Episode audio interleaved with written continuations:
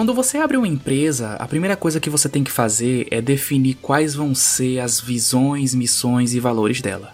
E desde que a gente começou o motor gráfico, a nossa missão é documentar e apreciar a beleza da indústria dos videogames. Só que eu tenho uma missão pessoal, um objetivo de vida, que eu já tô correndo aí atrás tem um tempo, e que aos poucos está virando a nova missão do motor gráfico, que é jogar todos os jogos do mundo.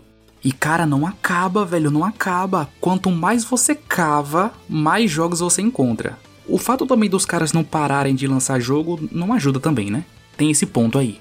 Eu acho que se somar todo mundo aqui da equipe, nós jogamos uns 200 jogos até hoje. E pasmem, existe muito mais que 200 jogos no mundo. Acredite se quiser.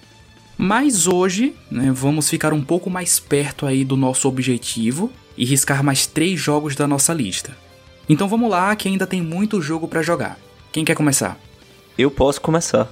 Eu tenho muitos jogos, mas eu não jogo muitos jogos. Infelizmente, minha rotina como dev e como desenvolvedor de jogos também me impede de ficar jogando. Então, eu recorro sempre a jogos que eu gostava muito na infância. Então, eu sou o cara dos jogos retrô.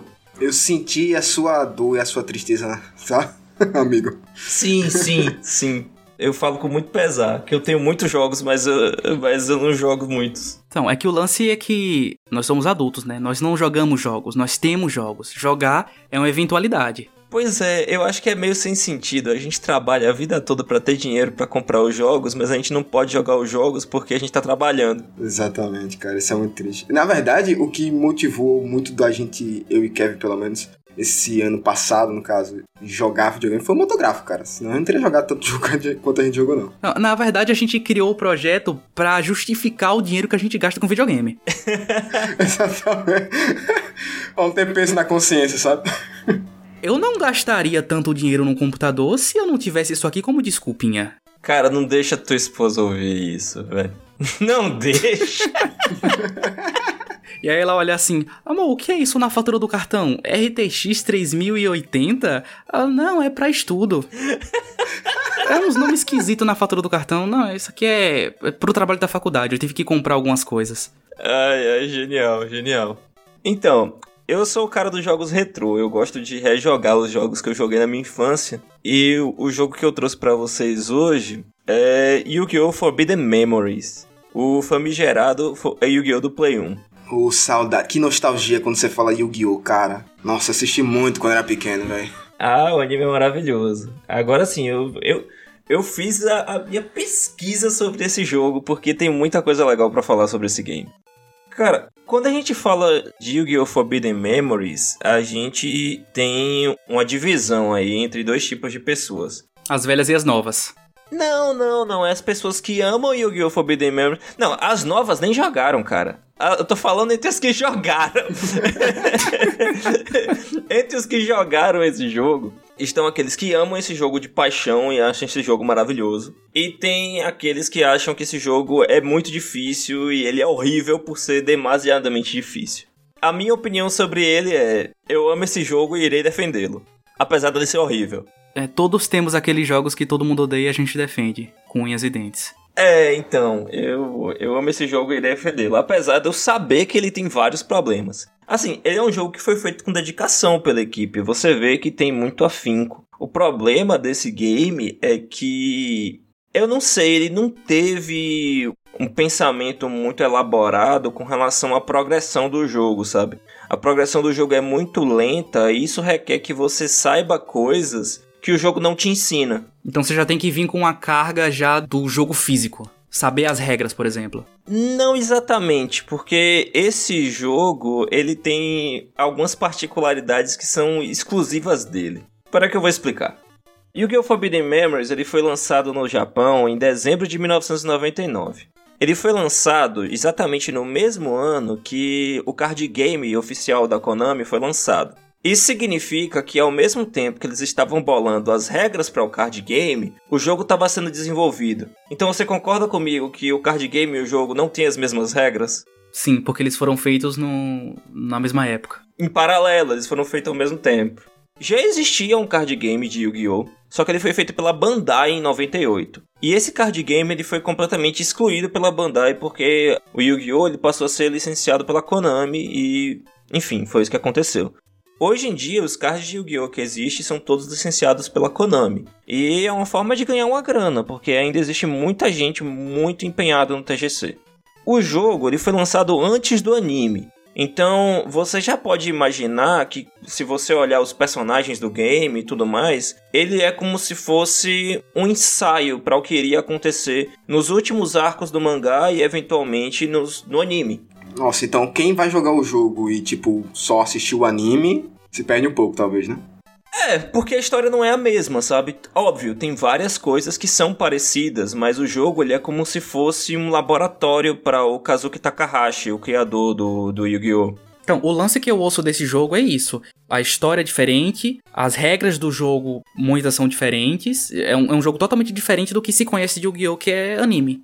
Pois é, mas isso é intencional. Porque o que acontece é o seguinte: quando o Kazuki Takahashi fez a primeira iteração do jogo, ele não fez para ser um game, ele fez um mangá de jogo. Ele fez Yu-Gi-Oh!, que era um jogo das trevas. E o que acontece é que no game ele criou um card game fictício baseado em, em Magic the Gathering, que é o Magic and Wizards, que é o nome do jogo de Yu-Gi-Oh! no mangá original de Yu-Gi-Oh! E o que acontece é que esse Magic and Wizards ele não tem as regras bem definidas, tal qual o Yu-Gi-Oh! tem hoje em dia. E essas regras elas se baseavam muito mais em você combinar os poderes dos monstros em fusões, e aí você tinha as cartas mágicas e armadilhas. Essas regras elas são muito generalistas e meio vagas mesmo, justamente para que é, o jogo ele fosse mais dinâmico, sabe?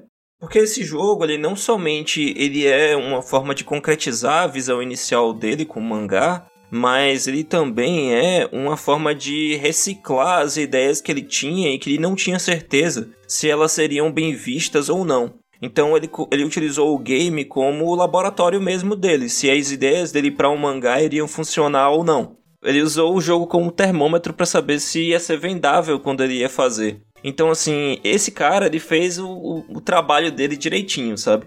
Esse jogo, ele foi um jogo relativamente bem recebido no mercado ocidental. No Brasil, a gente conheceu muito pouco desse game, especialmente a versão original dele, porque esse jogo foi extremamente pirateado, assim como qualquer coisa que entrou no Brasil.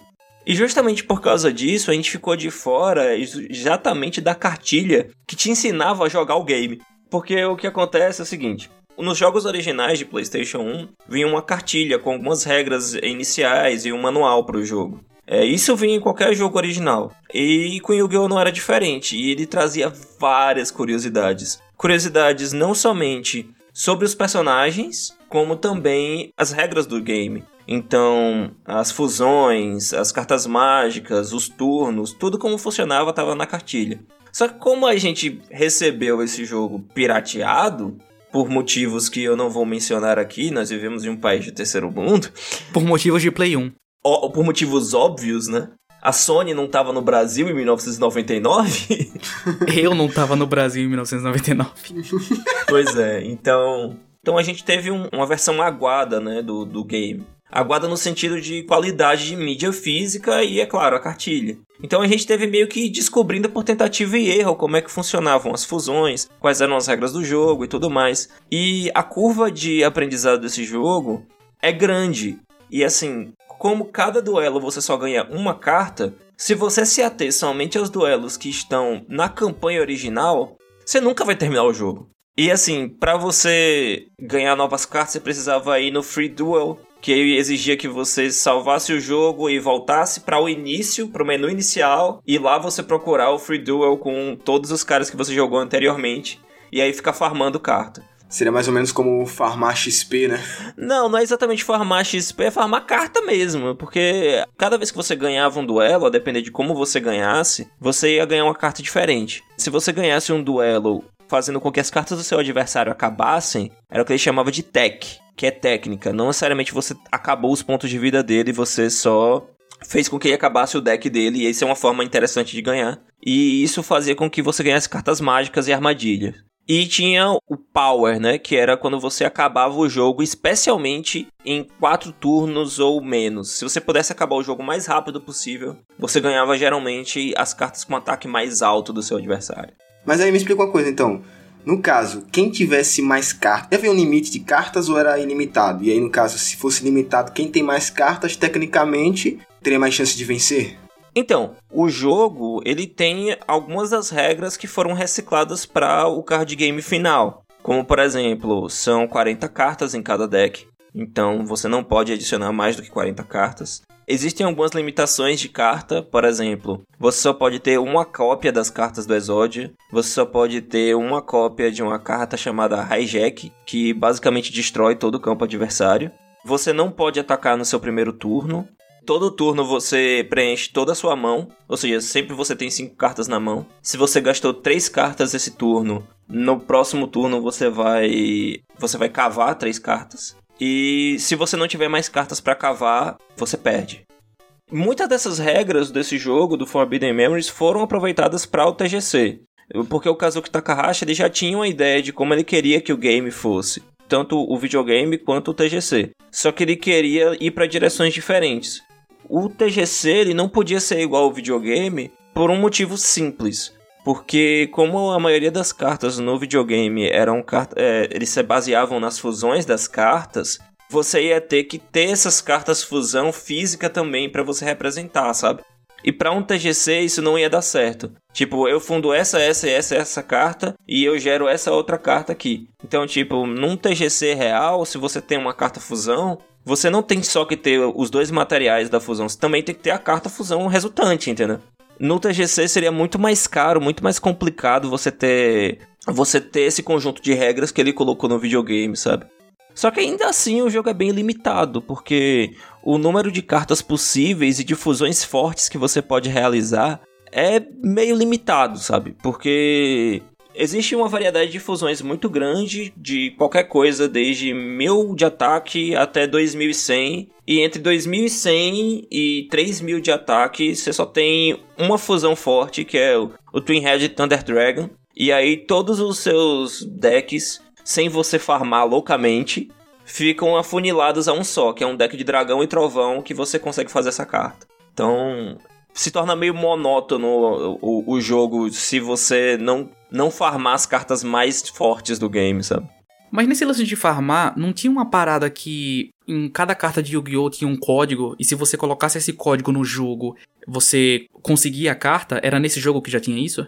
Então, esse jogo ele funciona com Starships, é muito interessante a ideia. A ideia é que cada partida que você ganhasse, você ganhava um número de estrelas. E essas estrelas elas eram utilizadas para comprar, comprar cartas. Cada carta tem um código e esse código pode ser verificado principalmente na internet. Naquela época a gente não tinha internet, eu joguei esse jogo nos anos 2000, então a internet ainda era muito tímida.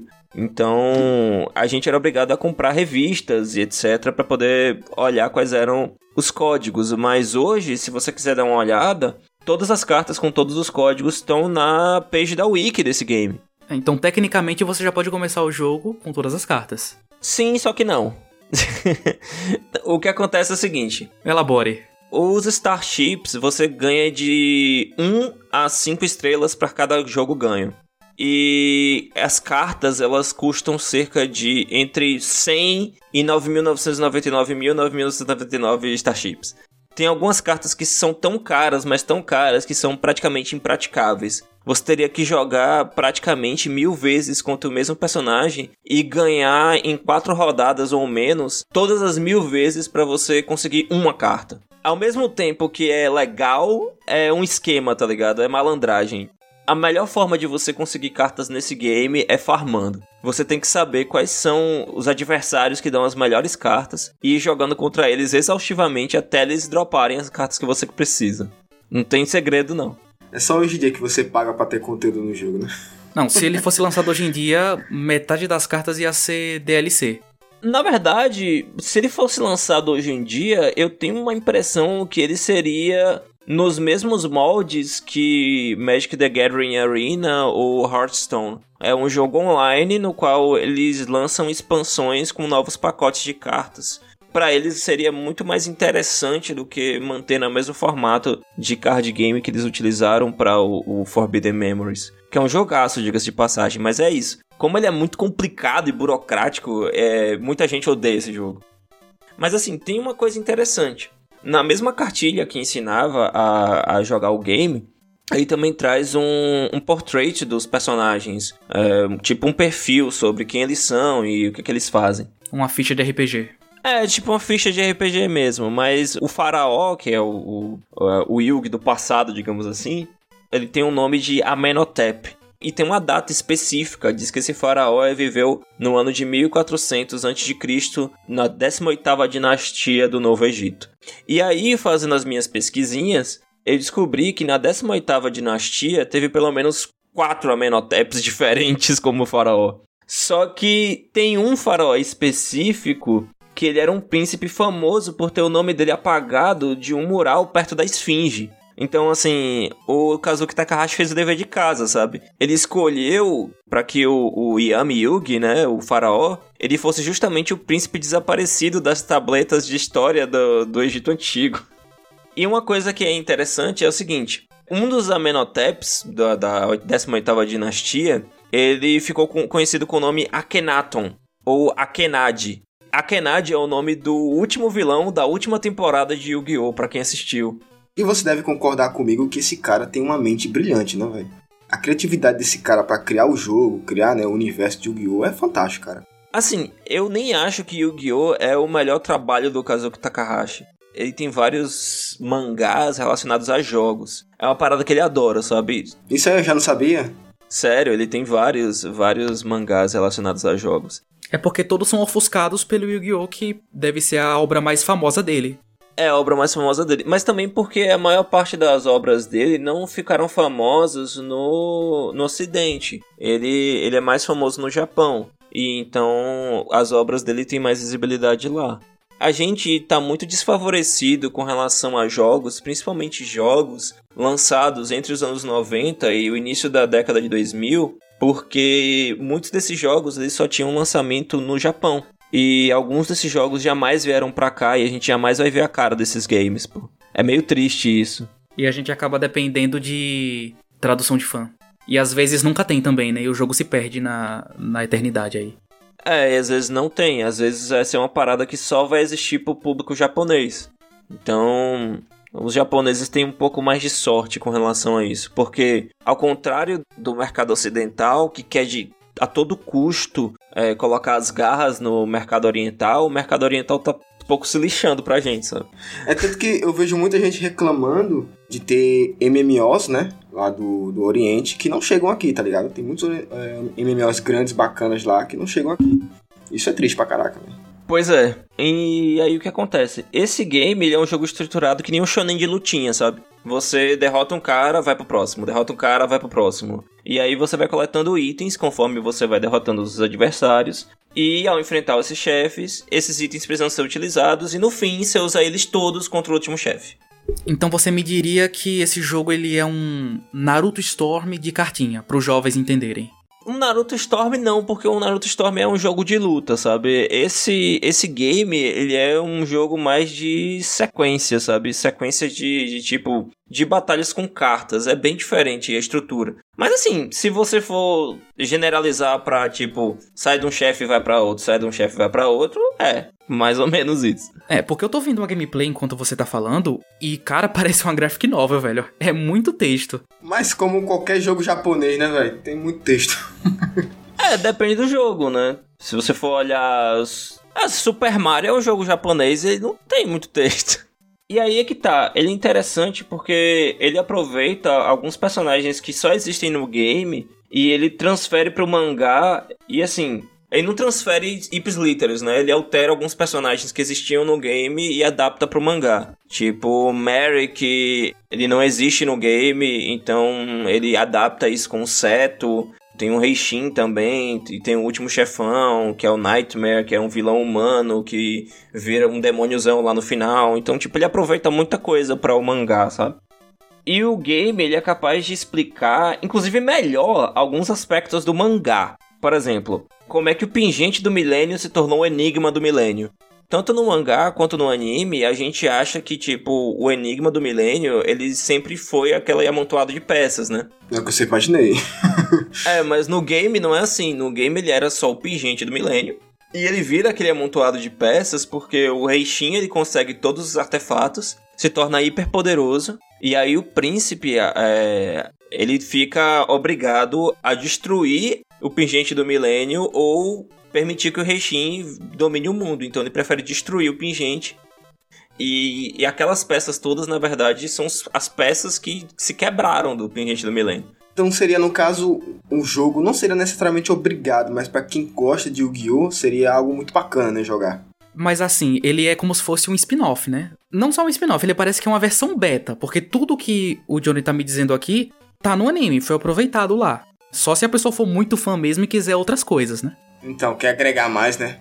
Tem muita coisa que é diferente, sabe? Porque assim, eu como fã de Yu-Gi-Oh, eu diria que os verdadeiros fãs, eles deveriam entrar em contato com esse jogo por dois motivos. Porque o Yu-Gi-Oh!, não sei se vocês sabem, ele, ele tem uma temporada zero, que foi feita baseada nos primeiros capítulos do anime. E essa temporada zero, ela é bem sombria, ela é bem obscura na qual o Yugi ele faz alguns jogos perigosos, tipo envolvendo facas, envolvendo a vida das pessoas, ele lança maldições nos caras. É muito bizarro, velho. É as histórias verdadeiras lá da Disney, né? É muito bizarro. e aí, tipo, e nessa temporada zero aparece o joguinho Magic Wizards, que é justamente essa versão do Yu-Gi-Oh! O protótipo, né, do que seria o Yu-Gi-Oh! no futuro.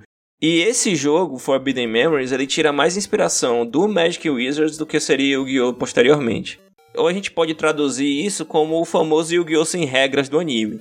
Porque o anime, meu, pelo amor de Deus. Aqui as regras são tiradas do asshole.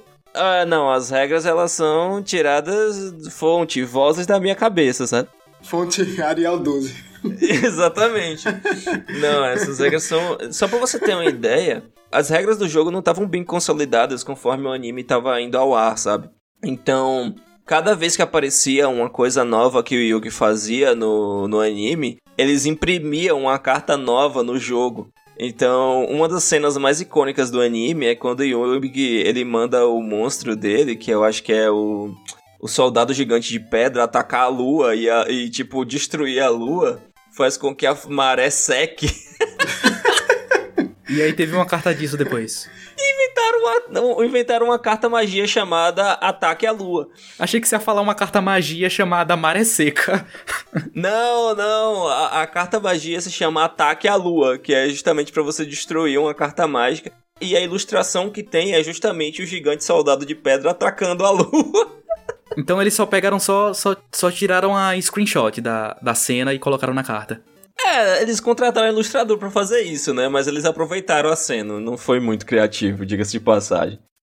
Tem uma controvérsia muito grande com relação a esse jogo, que se você procurar no YouTube, vai aparecer aí um, um, um bocado de vídeo dizendo que a inteligência artificial desse jogo rouba. Tipo, tem um bocado de carta preta lá e de repente aparece um dragão supremo de olhos azuis de 4500 de ataque na primeira mão, sabe? Só que isso aí é uma confusão que os devs criaram.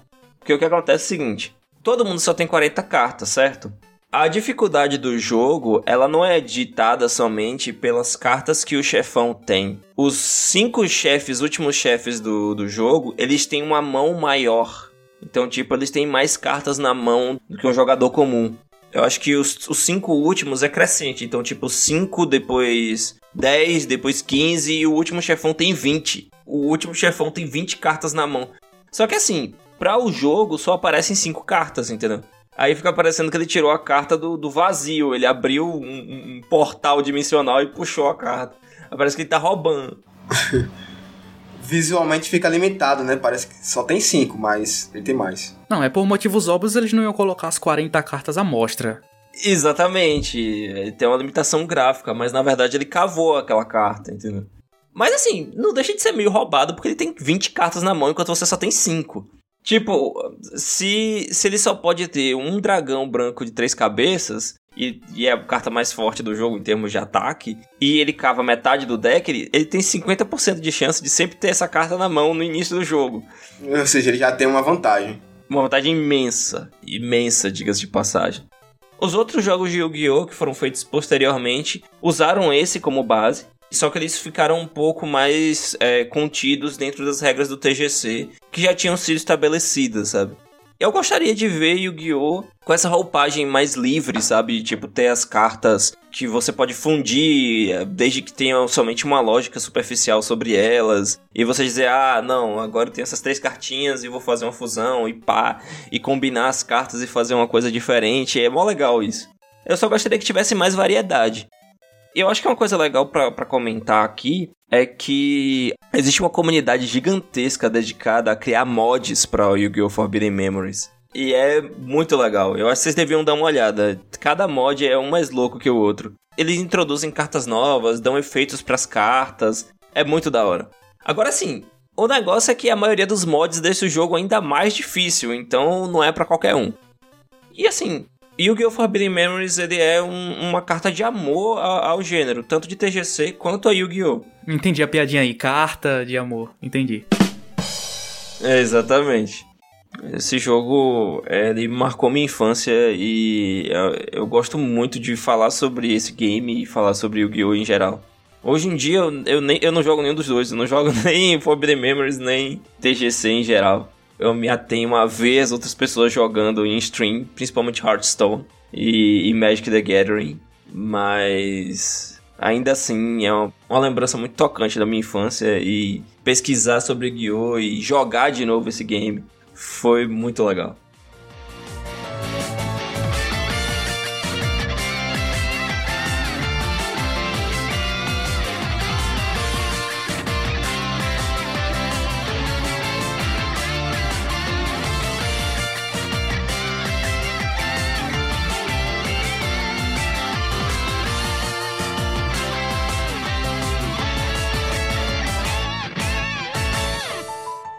Saindo agora do mundo das cartinhas e indo pro mundo das cambalhotagens em primeira pessoa, Jonatas, você estava jogando um, um, jogo muito peculiar. É um jogo que eu não esperaria que você fosse trazer ele pra cá.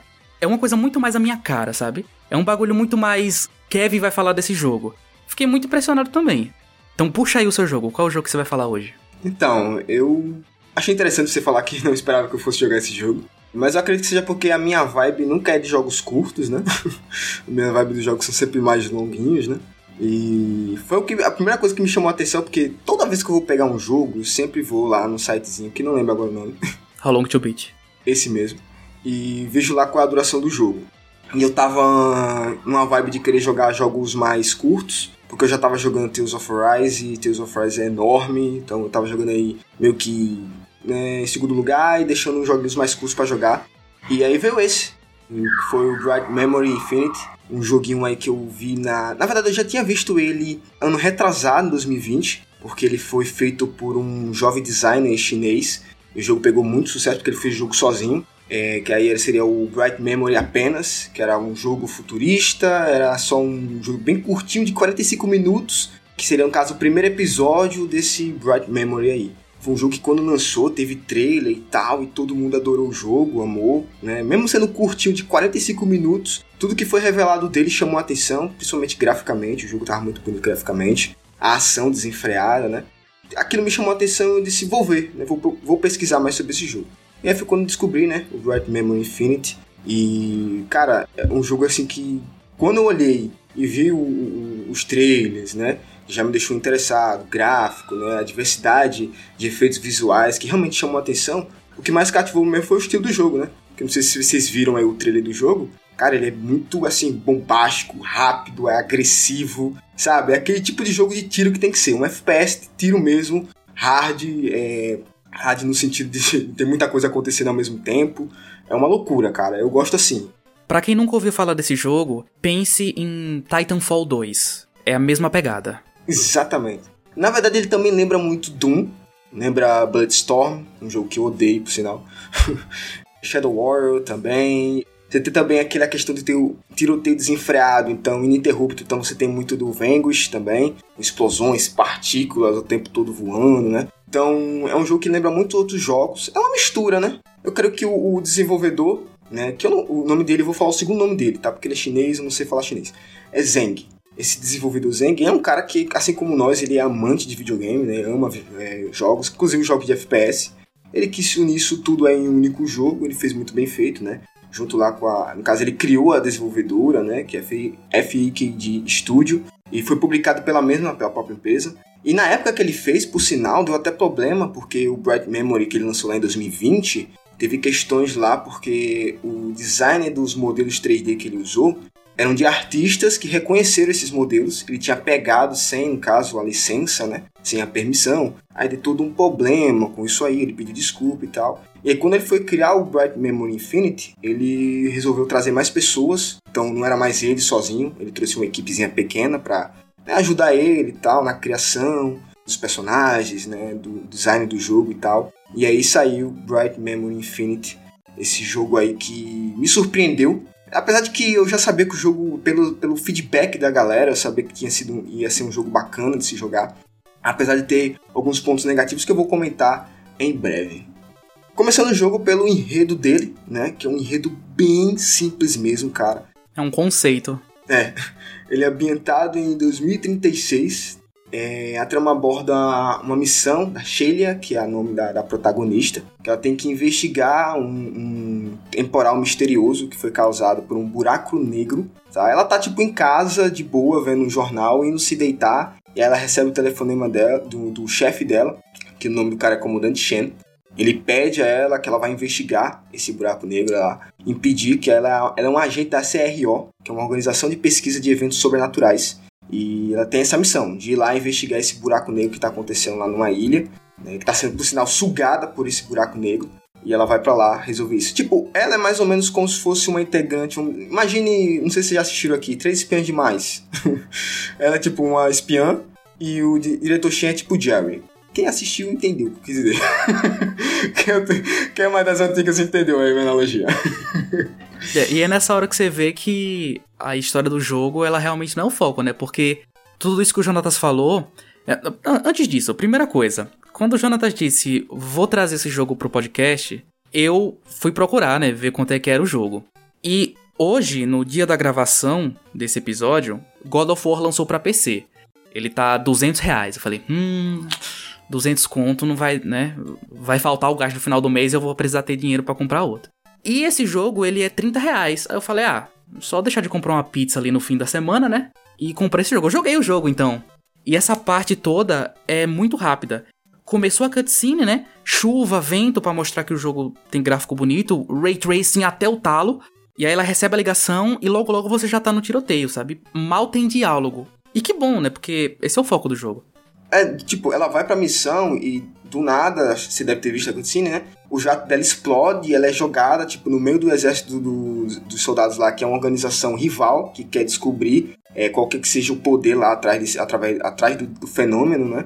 E tomar para si. É mais ou menos como aquela. Eu não lembro agora o nome, daquela organização lá do Tomb Raider. A Trindade. A Trindade. É semelhante a isso, tá ligado? Então ela quer descobrir é, o poder por trás do fenômeno que é o buraco negro, né? E tomar para si. Por quê? Esse buraco negro, ele tá literalmente trazendo uma distorção da realidade e ele permite, ele acaba trazendo inimigos, soldados, tanto os modernos que no caso são os atuais, né, que são os soldados dessa organização, como guerreiros antigos, arqueiros, monstros gigantes, é, estátuas de pedra, é uma loucura, cara. Tudo isso é sugado pelo buraco negro e aparece na ilha e se tornam eventualmente os inimigos do jogo, né? Então você tem uma variedade muito grande de inimigos justamente se baseando com esse contexto do enredo, né? Dessa investigação desse buraco negro. Você ter citado o Tomb Raider me fez lembrar de uma coisa, cara. Eles querem muito fazer o cabelo da Lara nesse jogo. Nossa, demais. E, e é meio estranho, assim, também não vou desmerecer os caras e tal, é um baita de um jogo, mas é meio estranho, né, quando você vê o cabelo se mexendo e tal. Mas fora isso, todo o resto é lindo, né? Sim, eu não sei se, assim, sei lá, eu não sou desenvolvedor, tá? Mas temos um aqui, temos um aqui agora, que ele pode, ele pode falar. Exatamente, é o que eu ia falar, é o que eu ia falar. Estou aqui para tirar suas dúvidas, queridão. Eu não sei como é que é a complexidade de fazer, né, o cabelo se mexer de uma forma mais natural possível. É grande. É, imagino que seja grande. No jogo, tipo, ele fica. Ele tenta trazer essa, é, é, o flutuar do cabelo conforme a movimentação da personagem. E ele meio que no jogo exagera isso, sabe? O cabelo da personagem, mesmo com você parado, não tendo vento, por exemplo, ele continua flutuando no ar, sabe? não sei por que isso acontece, mas tipo, a todo momento ele sempre flutuando ali, tipo, uma parada meio irreal, sabe? O que não acontece, por exemplo, em Tomb Raider, mas Tomb Raider é um jogo que tem todo um financiamento enorme por trás, tem toda uma tecnologia, né? Não é nem isso, o Tomb Raider tem uma tecnologia específica que eles fizeram só pro cabelo da Lara, não é? Me corrija aí se eu tiver errado, Johnny. Nossa, vocês querem falar disso mesmo?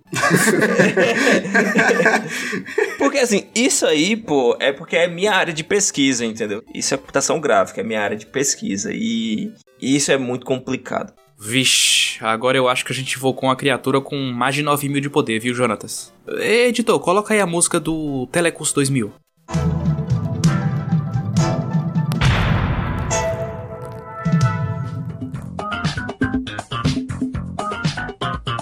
Não sei se você percebeu, o primeiro Tomb Raider não tem um movimento tão fluido assim do cabelo da Lara. E, e é bem, bem visível isso porque ela tá o tempo todo de rabo de cavalo e nos primeiros jogos, o primeiro jogo específico, o remake do Tomb Raider, o movimento não é tão fluido e bonitinho então.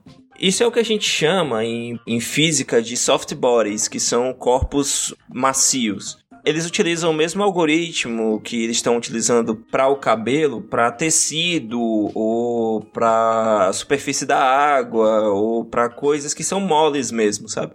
E aí o que acontece? No caso do cabelo específico, você tem um problema, porque o cabelo ele não se movimenta de maneira uniforme. Não sei se você olhou em jogos mais antigos, sempre que você tinha um cabelo longo, ele parecia que estava congelado no lugar, sabe? Ele não se mexia muito bem. A franja do leão. É, é, é, basicamente porque a movimentação do cabelo, ela não é uniforme naturalmente falando. Os fios eles se movem de maneira independente. Verdade. E geralmente a movimentação do cabelo, ela é a contrária à movimentação do corpo. Então se você tá correndo para frente, o cabelo geralmente vai para trás, né? Então, quem inventou essa tecnologia aí de cálculo físico, né, fazer cálculos físicos para movimentação de cabelo foi a Pixar. E não existia essa, esse algoritmo anteriormente. Esse algoritmo foi inventado pela Pixar para poder animar o cabelo da Violet no, no filme dos Incríveis. Porque eles queriam animar literalmente cada fio de cabelo dela, entendeu? Os caras tiveram que produzir nas gerações posteriores a, a esse filme GPUs com tecnologia suficiente para poder fazer os cálculos necessários para a movimentação de cabelo. Então, tipo, é uma parada que pesa muito em termos de processamento. E no caso da Lara Croft, dos Tomb Raiders posteriores, do Rise of the Tomb Raider, Shadow of the Tomb Raider, que tem uma tecnologia um pouco melhor para animação de cabelo e tal, eles utilizaram uma tecnologia diferente, porque o que acontece é o seguinte: hoje em dia o que a gente usa para fazer, eu vou falar em termos de, de, de, jargão de computação aqui, né? Porque eu não sei falar de outro jeito, a galera vai tentar traduzir. Quando a gente é, utiliza o processo de criação de contexto para poder criar os jogos, é, é, carregar os modelos 3D e tudo mais, a gente usa um framework. Geralmente, esse framework está ligado a uma API que vai se comunicar diretamente com a GPU. Normalmente, a API mais utilizada no mercado atualmente é a OpenGL, que é inclusive a com que eu trabalho, mas a concorrente dela que foi produzida pelo mesmo grupo, é o Kronos Group, eles criaram o Vulkan, que é como se fosse uma versão mais nova de OpenGL, mais adaptada para essas para essas tecnologias mais novas, sabe? Eles começaram a utilizar o Vulkan para Tomb Raider. E o Vulkan, ele, ele, ele foi meio que um benchmark para o Vulkan, porque ele mostra que o, o Vulkan ele é muito poderoso para essas coisas de processamento. Só que o problema do Vulkan é o seguinte: uma parada que você escreve em 11 linhas de código em OpenGL, no Vulkan você usa 500. O trabalho que esses caras tiveram para poder animar o cabelo da Lara Croft nos jogos do remake do Tomb Raider não tá escrito, cara.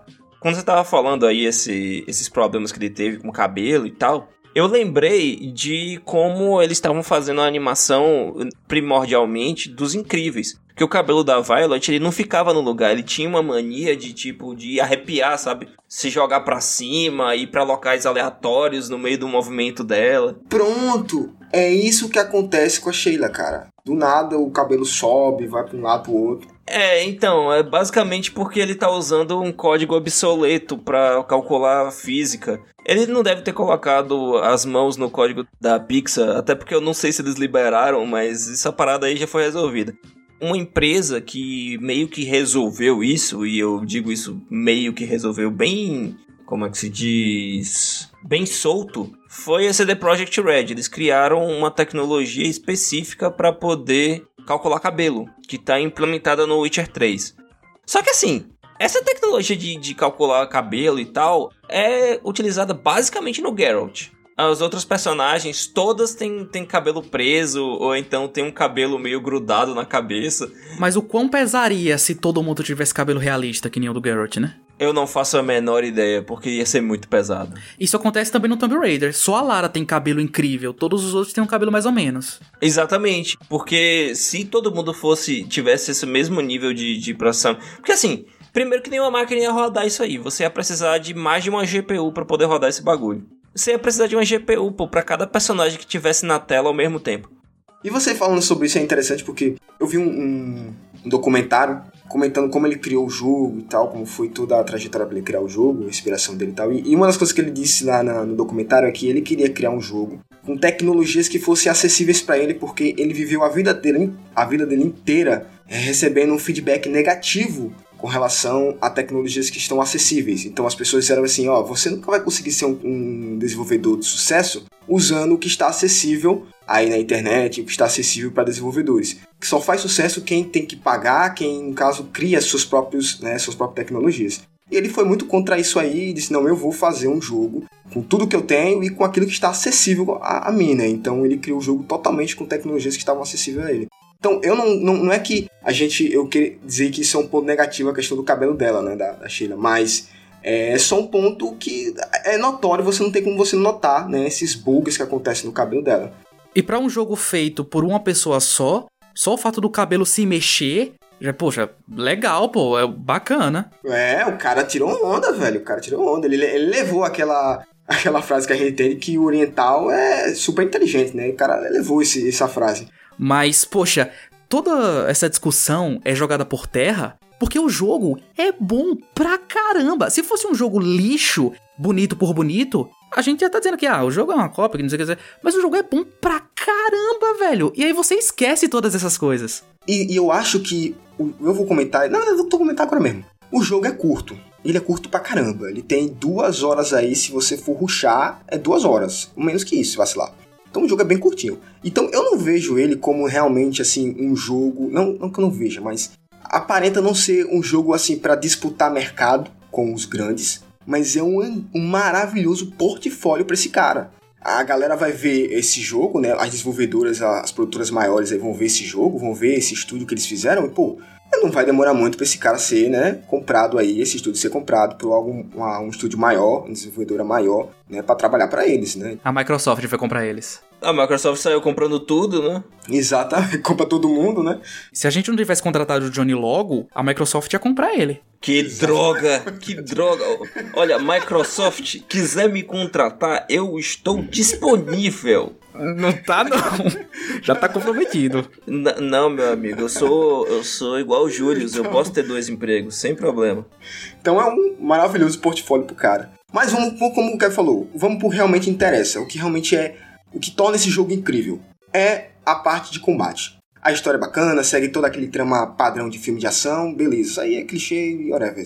Mas o que realmente te prende nesse jogo é o combate. Então, o jogo ele tem um sistema de tiro, né, e combate focado em velocidade, ele é muito frenético, tá? Não diria tão frenético quanto certos outros jogos, como por exemplo Vanquish. De qualquer jeito, ele tem sua velocidade, tem seu ritmo acelerado. Muito porque a protagonista ela possui um traje que dá a ela muitos tipos de movimentação é, muito diferente dos jogos de FPS que a gente está acostumado, né, como COD, Battlefield e assim por diante. Então, esse traje dá a ela pulo duplo, né? Um ótimo site, por sinal, um abraço pro Jean. tem o. tem o, o, Dash também, que é maravilhoso. Nos... Cara, como é bom jogar um FPS com Dash. Eu não tinha jogado até então, primeira vez, e é maravilhoso. é, Cyberpunk tem Dash, fica aí a informação. Olha, eu não joguei ainda, tem que jogar esse jogo por sinal, né? E habilidades psíquicas também, né? Bem semelhantes com o Bloodstorm, tá? Se você já jogou esse jogo, Bloodstorm, já viu, é bem parecido mesmo.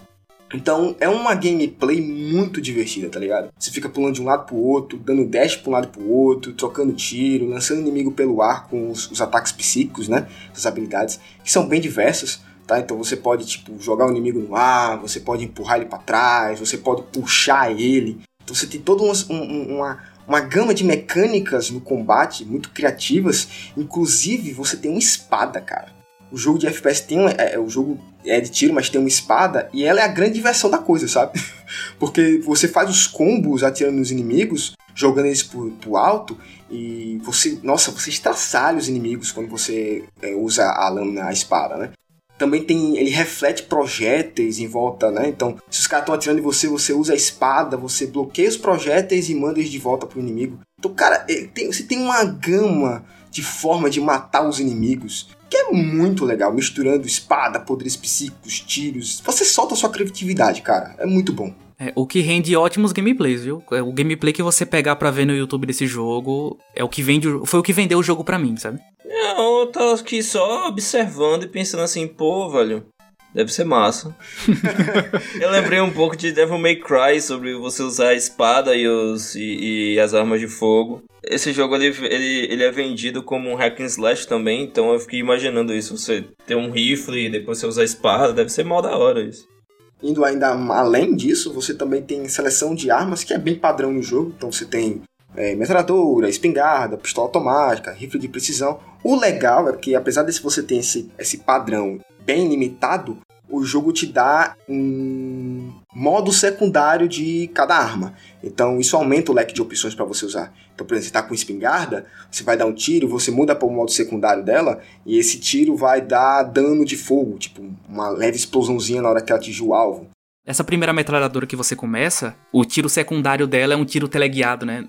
Se você errar um pouco ali o tiro, ele meio que dá uma compensada. Dá uma compensada, exatamente. Então é muito bacana isso, tá ligado? É, eu acho que o maior defeito desse jogo é ele ser tão curto, cara. Ser tão curto, cara, exatamente.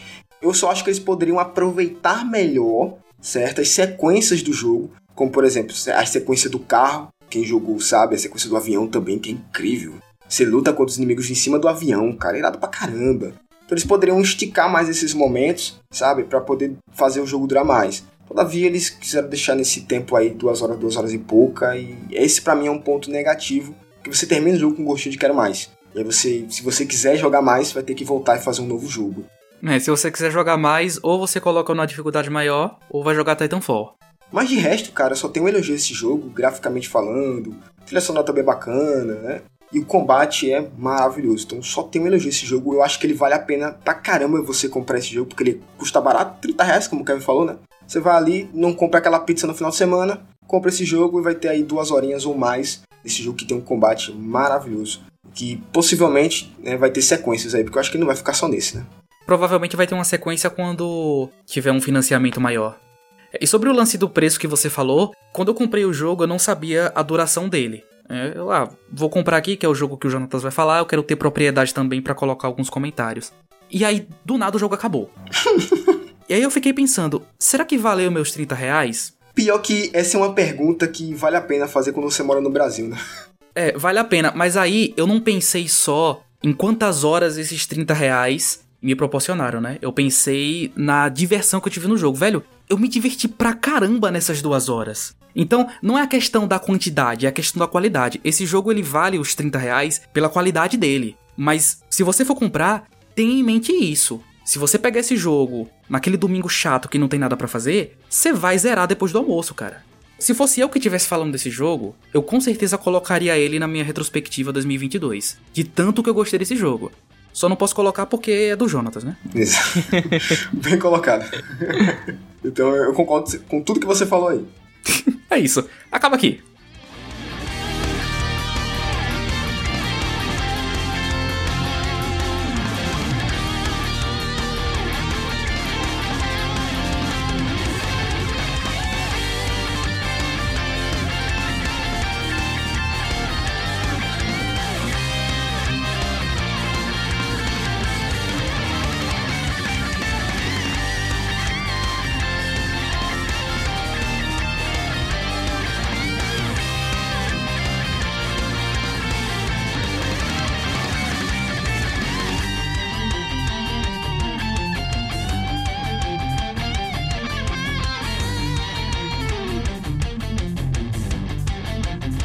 E olha só, Jonatas, saindo de um jogo que é curto e deixa um gostinho de quero mais, vamos agora para um jogo que é longo pra caramba e poderia ter metade do tempo aí que já encheu o saco. Você diria que é um jogo desnecessário?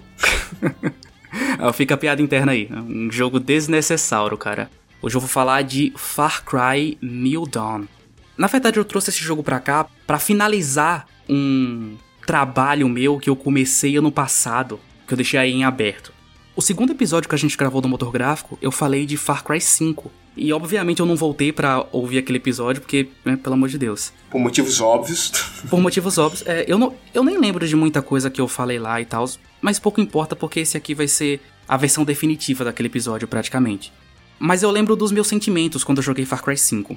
Ele foi um jogo que eu gostei muito do ato de jogar, mas a história que ele estava me contando era muito boba eu acho que se eu forçar a memória aqui, eu posso lembrar alguns jogos que também eu achei, tipo, eu amei jogar, mas a história simplesmente descarta. É, se chama Bright Memory Infinite. Exatamente. se eu forçar mais, eu lembro de outros. Não, tem mais. Tem vários jogos que a história é horrível, mas o, o, o, o jogo é legal. Naquela lista que eu fiz, não tinha um Bugs Bunny Lost in Time. A história é horrível, mas o jogo é super divertido. Quer dizer, não, não, te, não tem história, na verdade. É, só... é um conceito. É um conceito. É... Às vezes a história só tá ali porque ela tem que estar, né? Tem que ter alguma coisa. É, exatamente. E eu não sei se vocês têm esse mesmo sentimento que eu, mas eu meio que. Quando eu jogo um jogo de uma franquia, parece que eu tenho a obrigação dali pra frente de jogar os outros. Eu sinto isso quando eu jogo um jogo que tá fora da sequência, tipo, correta. Sei lá, eu jogo o terceiro jogo. Depende do jogo. Às vezes, se, a, se, a, se, os primeiros forem muito ruins, eu, eu nem me dou o trabalho. É, também tem isso, na é verdade. Por exemplo, God of War, aquela 2018. Eu não joguei o God of War 3. Nossa, eu fico muito mal por ter jogado 3. Apesar de saber toda a história. Então, pra mim, tanto faz, né? Mas God of War, pô, é aquele negócio que todos os jogos da franquia são bons, pô. É, então, é verdade. Não tem um que seja ruim. Mas o lance desses exemplos que vocês deram é que a história é contínua. A história dos jogos continua e vai se desenvolvendo a cada jogo. E tem franquias que não, que cada jogo é uma história única. O Far Cry é um grande exemplo, né? Cada Far Cry tem a sua própria história, personagens, enredo, enfim. Então não necessariamente você precisa jogar todos os jogos. Eles são fechados neles mesmos. Só que o Far Cry 5, ele veio com uma proposta diferente, de ser dividido em dois jogos eu já prevejo a cagada, né? Então, né? E aí eu zerei o Far Cry 5, né? Foi esse jogo que eu lembro até hoje como um jogo que eu gostei muito de jogar, mas eu não gostei nada da história que ele tava me contando. Mas por algum motivo eu queria saber o final daquela história. Eu não conseguia dormir à noite pensando, poxa, o que que aconteceu dali pra frente? Infelizmente eu vou ter que dar alguns spoilers aqui do final do Far Cry 5, porque como esse jogo começa exatamente onde o outro termina, eu vou ter que dar um micro spoiler aqui, mas eu vou pegar leve para quem ainda for jogar. Mas vamos dar um recapitulado aqui na história do Far Cry 5, que eu acho que é importante. Você tem esse vilão novo, que é o Joseph Seed, que é esse, esse fanático religioso, que, obviamente, como todo fanático, ele, ele distorce a palavra para manipular aquelas pessoas ali. E aí ele faz a sua própria seita, e a partir daí você é o responsável por acabar com esse império que o Joseph está criando. Durante o jogo inteiro você pensa que ele é só um maluco que tá fazendo maluquices. Ele sempre prega que o mundo vai acabar e que ele é o grande salvador, que Deus que o enviou para salvar é, os seus escolhidos, enfim, um papinho chumbrega lá que ele joga. Por sinal, esse, esse, essa ideia, né, esse conceito me lembra muito, um pouco, claro, é o Outlast 2, é, quem jogou sabe que tem uma parada dessa aí com. Lembro, acho que era o Profeta, eu não lembro agora exatamente como, como ele era chamado, mas é o grande vilão do jogo em si, né? Então ele tem essa mesma pegada de ser um cara que é um líder de uma seita, ele distorce muito, cria a própria religião de certa forma, baseando-se, claro, na palavra, e aí ele simplesmente faz a desgraça que quer, é nessa vibe aí. É que não tem muitos jogos que pegam o cristianismo como base para histórias assim, né? Então são poucos os exemplos. É Far Cry, é Outlast e só esses, basicamente. Mó da hora isso aí. Eu fiquei interessado agora para jogar, porque assim, isso me lembra um bocado o Charles Manson. O Charles Manson tem livros sobre, tem filmes sobre. É, era uma vez em Hollywood, é sobre o Charles Manson, tá ligado? Ele fez um, um, uma seita religiosa baseada em cristianismo também. Em que ele tava meio que viajando, porque as músicas dos Beatles era sobre uma guerra racial, pô. então o cara, o cara foi longe. é, pô, tem, vai, procura aí é, é Manson e bota Helter Skelter, que é uma das músicas dos Beatles. Essa ideia, ela, ela se baseia assim, não é uma parada que é muito fora da nossa realidade, porque a gente tem vários casos de de seitas ou de pessoas que criaram religiões, tanto baseadas em outras religiões, como no cristianismo, seja como for, que fizeram coisas horríveis, bárbaras, sabe?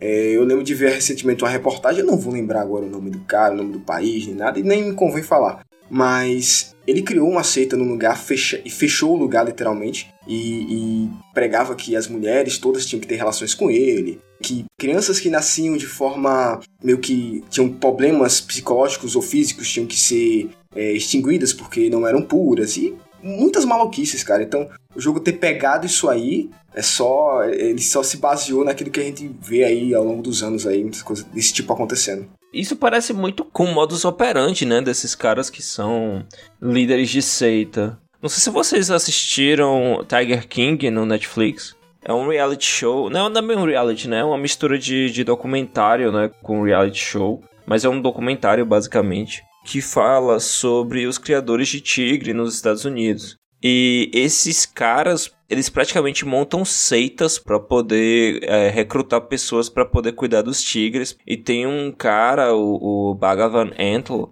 que ele criou uma seita, pô. Ele tinha uma seita enorme baseada em hinduísmo, né, de yoga lá, e ele ia para essa seita e ele era amigo do cara que era líder da seita e ele criou uma seita dentro do zoológico dele, pô. O cara tem seis esposas e essas esposas, pô, ele escolheu a dedo da comunidade lá quando elas tinham tipo 14, 15 anos, tá ligado? Ele aliciou todas e, tipo, tem uma parada. Ele, ele se, se vende como essa figura iluminada espiritualmente. É muito doido, pô. Sempre é, né? O líder sempre se vê como uma figura salvadora e tal, né?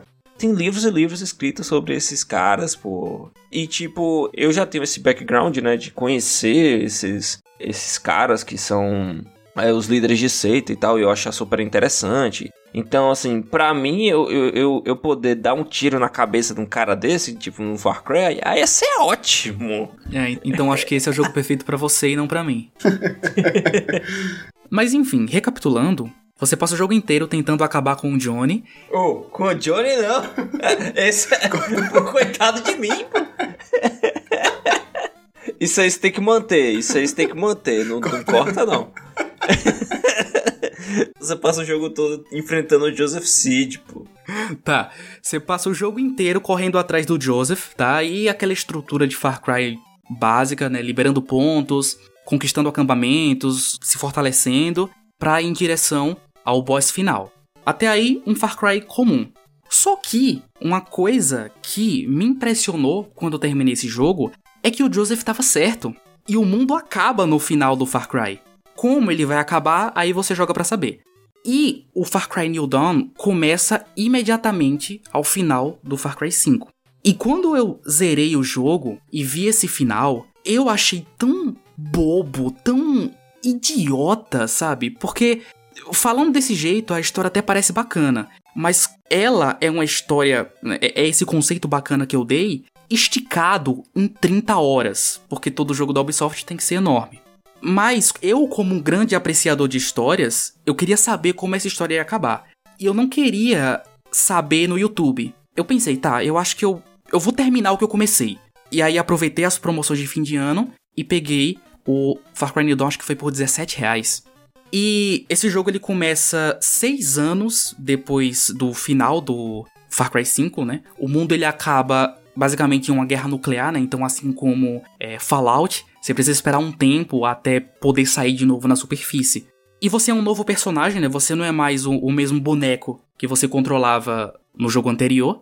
E obviamente vão ter outros vilões para você derrotar, que dessa vez são a Luiz e a Michelle, ou a Pepe e a Neném, como eu gosto de chamar. Caraca, velho. Nossa, que referência, velho. Quando esse jogo lançou, a Ubisoft fez um, uma campanha publicitária, né? Daquele jeito incrível que ela sempre faz, né? E eles chamaram a Pepe e a Neném para fazer essas duas personagens. Então na minha cabeça o tempo inteiro é, era elas ali. A Pepe e a Neném fazem parte de um grupo lá de saqueadores, né? Porque em toda a história que o mundo acaba, a primeira coisa que acontece é grandes grupos se formarem, né? E lutarem uns contra os outros, né? Vide aí Mad Max. É porque ninguém usa o cérebro pra se unir, né? Não, só pra se destruir. E o seu personagem, né, esse novo personagem que a gente controla, ele tem um, um grupo ali de sobreviventes, né? De pacificadores, né? De pessoas que só querem a paz. E, obviamente, eles esbarram com saqueadores em, em um dado momento e roubam tudo que eles têm. Tem aquela cena clássica é, de apresentação do vilão, né? Pô, quem, quem não lembra aí de quando o Vaz apareceu no Far Cry 3? Ou quando o Pagamin apareceu no 4? Então sempre tem essas cenas marcantes assim de quando os vilões de Far Cry aparecem que são sempre muito legais. E dada toda essa explicação, é aí que o jogo começa. E eu posso resumir em 90% tudo que eu ia falar aqui dizendo ele é só mais um Far Cry. Nas bases do Far Cry 5, ou seja, ele é um ótimo jogo de se jogar, mas aquele sentimento que eu senti lá atrás, ele se repetiu. Ele continuou sendo um jogo incrível de jogar, com uma história boba, personagens bobos, diálogos bobos. Porque uma coisa que eu acho que eles erraram no Far Cry 5 é fazer um personagem silencioso. E não casa muito bem, sabe? Porque você tá vendo cenas que eram para ser ultra melancólicas e tristes e você tá lá paradão, com o braço cruzado esperando a cutscene acabar para continuar o jogo e você nunca fala nada, porque teoricamente o personagem é você. Então ele não fala, ele não tem personalidade, nem nome ele tem. O que difere lá do 3, né? Que é um grande sucesso, que tem o Jason, né? Tanto que eles voltaram atrás e no Far Cry 6 você vê o personagem em terceira pessoa nas cutscenes. Em terceira pessoa, é verdade. E a única coisa que tava me movendo para terminar esse jogo era saber como essa história ia acabar. E que motivação merda, né, velho? Você foi a pulso, vai. Eu fui a pulso. N nem tanto, nem tanto, né? Porque, de novo, repito essa frase, incrível de jogar. Então, a Pepe e a Neném, elas estão de alguma forma conectadas com o Joseph e você tem que tentar procurar os vestígios do Joseph nesse mundo, talvez é, saber se ele tá vivo ou não. Então, você ir descobrindo essas coisas assim, né, e o processo de você jogando essas paradas é muito legal, mas né, a história em si é meio capenga. Mas isso mata o jogo literalmente ou, como você disse, a gameplay salva? Salva, salva pra caramba.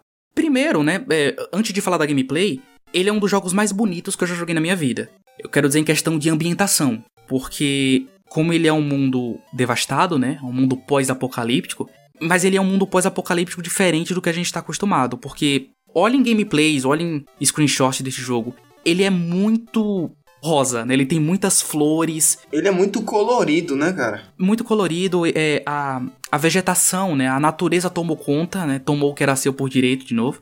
Ele pega aquela parada, né, da, das paisagens paradisíacas, incríveis, lindas de se ver, que eles construíram nos outros jogos e colocam aqui elevado à enésima potência, sabe? Porque o Far Cry 5, ele é um jogo que eu não acho muito bonito, porque ele é muito, ele é muito marrom. Esse não, ele é colorido pra caramba assim, purpurina até o talo. E façam esse teste. Olhem para qualquer lugar do jogo, qualquer um, coloque a câmera aleatoriamente para qualquer lugar e ligue o modo foto. Qualquer foto que você tirar desse jogo de qualquer lugar vai ser um papel de parede bonito. Tanto que eu tenho um, uns 2 GB de foto desse jogo aqui no, no, computador. Ai, tá pé. E eu uso essas fotos para fazer os banners lá do Instagram no motor gráfico. De vez em quando eu uso algumas coisas. Cara, às vezes eu parava assim e falava: tá, hoje eu não vou jogar videogame. Hoje eu vou pegar um carro e passear no Far Cry. E eu ficava passeando, ouvindo as rádios e tal. É lindo demais, velho. É muito bonito esse jogo. Mas, né, falando da parte de gameplay, que é o que salva esse jogo para mim, tem algumas decisões que eu não gostei e outras que eu já gostei bastante, comparadas ao 5, né? Eles acrescentaram algumas coisas. Primeiro que ele é um jogo da Ubisoft moderno, né? Então, obviamente, ele tem elementos de RPG. Você tem level que você pode distribuir no árvore de skills, você tem inimigos com levels, armas com levels. Isso é uma coisa que eu já não gostei tanto, eu vou explicar por quê. Por sinal, ele tem. Os inimigos têm barrinha de vida, né, cara? Tem, ele, ele pegou essa parada bem RPGzão pra ele, assim. Tem até a barrinha de vida em cima da cabeça do inimigo, o nível dele. Isso é uma coisa que eu achei estranho, porque como os inimigos têm níveis, dependendo da arma que você estiver usando, ela vai ser totalmente inútil. Ela não vai dar dano. É muito estranho para mim eu dar um tiro de sniper na cabeça de alguém e a pessoa não morrer. Num jogo que, pelo menos desde seus primórdios, né, tenta ser realista nessas questões, né? Então, né? Isso foi uma parada que eu não gostei. Por quê? Porque o jogo ele é muito curto. Ele é praticamente uma DLC vendida separadamente. Se você for no How Long to Beat, você leva 11 horas pra zerar o jogo. E eu tô falando de um Far Cry, um jogo que você leva 30. Então, pra dar uma esticada, eu imagino que eles colocaram esses elementos de RPG para isso. Só que uma coisa que eu gostei bastante que eles colocaram é que, como é um mundo pós-apocalíptico, né, você tem que se juntar em algum lugar com os sobreviventes ali, né, como se fosse uma base. E como ele colocou esses elementos de RPG, você tem que melhorar vários aspectos da base que vão melhorar o seu personagem por consequência. Então, se você melhorar a enfermaria, você vai ter mais vida. Se você melhorar a garagem, seus carros vão ficar mais resistentes e por aí vai. E toda essa parada de melhorar a base, te lembra algum jogo, Jonatas? State of Decay. State of Decay, cara. Caraca, olha aí. É muito parecido e eu imagino que tenha sido inspiração até, viu? Pelo menos um jogo tinha que se inspirar em The State of Decay, né? Pelo amor de Deus. pois é, né? Então, tá aí. Imagino que você gostaria muito de jogar esse jogo por causa dessas características dele. Mas obviamente isso também é uma parada feita para esticar um pouco a duração do jogo, né? Porque a sua progressão, ela tá diretamente ligada a como você vai cuidar da sua base, né? Como você vai dar os upgrades nela. Seria mais ou menos, porque no State of Decay, o foco do jogo é justamente a sua base. Aqui no Far Cry também? De forma geral assim? Eu diria que sim, porque se você não melhorar o seu arsenal, você não vai liberar armas de maior nível. E se você não tiver armas fortes o suficiente, você não vai conseguir matar os inimigos. Esse é o feeling do jogo. Sai, libera alguns acampamentos, pega alguns recursos, volta, melhora a base e por você ter melhorado a base, né, você sobe de nível e libera mais missões principais. É meio que essa parada. É, então é bem parecido mesmo com o of Decay. Até porque eu lembro que uma das coisas mais legais State of Decay é justamente o fato de que você tem que pegar muito recurso para sua base sobreviver, tá ligado? E a forma como ela cresce dita a sua campanha, dita o seu jogo. Isso é muito legal. Eu já queria aproveitar para dar umas dicas aqui para quem for jogar, para a progressão ser um pouco mais tranquila, tá? Para você não ter muitos problemas para zerar o jogo. Só comece a explorar quando a habilidade de pulo duplo for liberada. Vai fazendo as missões principais até, até você ver na sua árvore de skills que a habilidade de pulo duplo tá liberada. A partir daí, você vá farmar. Farme até liberar as armas de nível mais alto. Quando você liberar as armas épicas, né, que são as mais poderosas do jogo, aí você pode zerar o jogo. Vai por mim, segue essa dica que você não vai ter mais maiores problemas. Porque como eu tava lá 90% pela história, você rushou. Eu rushei, mas não dá para rushar nesse jogo, porque eu não tava evoluindo o personagem do jeito que que deveria, entendeu? Então tava indo para as missões muito fraco e eu morria muitas vezes e eu demorava mais do que deveria. Então eu fui burro. O grande mal de alguém que não tá acostumado com RPG, né? Ou você podia simplesmente ter ido na cara da coragem e zerar do jogo no nível 1. Mas beleza, né? Fotinhas bonitas, melhorar a base. Mas e a história? Quando ela acabou? O que é que eu achei? Continuei com o mesmo sentimento. Se você tá indo para um jogo por causa de história, Far Cry 5, 5 e o New Dawn não é para você. Vai direto pro 6, vai pro 3, que tá barato hoje em dia, ou até pro 4 mesmo. E por, pra muitos é o melhor Far Cry, né? O 3. E que para muitos é o melhor, né? Pô, o Far Cry 6 aí, há uns dias, tava 50% de desconto. O jogo tava 120 reais. Então, espera uma promoção, pega o maior lançamento. O 6 ele é melhor em todos os aspectos. Mas eu lembro que quando eu zerei o Far Cry 5, no começo do motor gráfico, eu terminei o meu comentário dizendo: Eu gostei do jogo, mas ele me deixou um gosto amargo. E eu esperava que o New Dawn fosse tirar esse gosto amargo na minha boca e foi só mais um limão que eu, que eu chupei.